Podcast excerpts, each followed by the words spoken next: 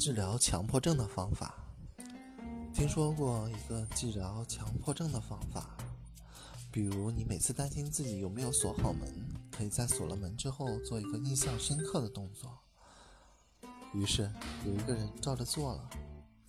第一天在锁完门后举双手，几天后又怕自己忘了，就做举双手加弓步。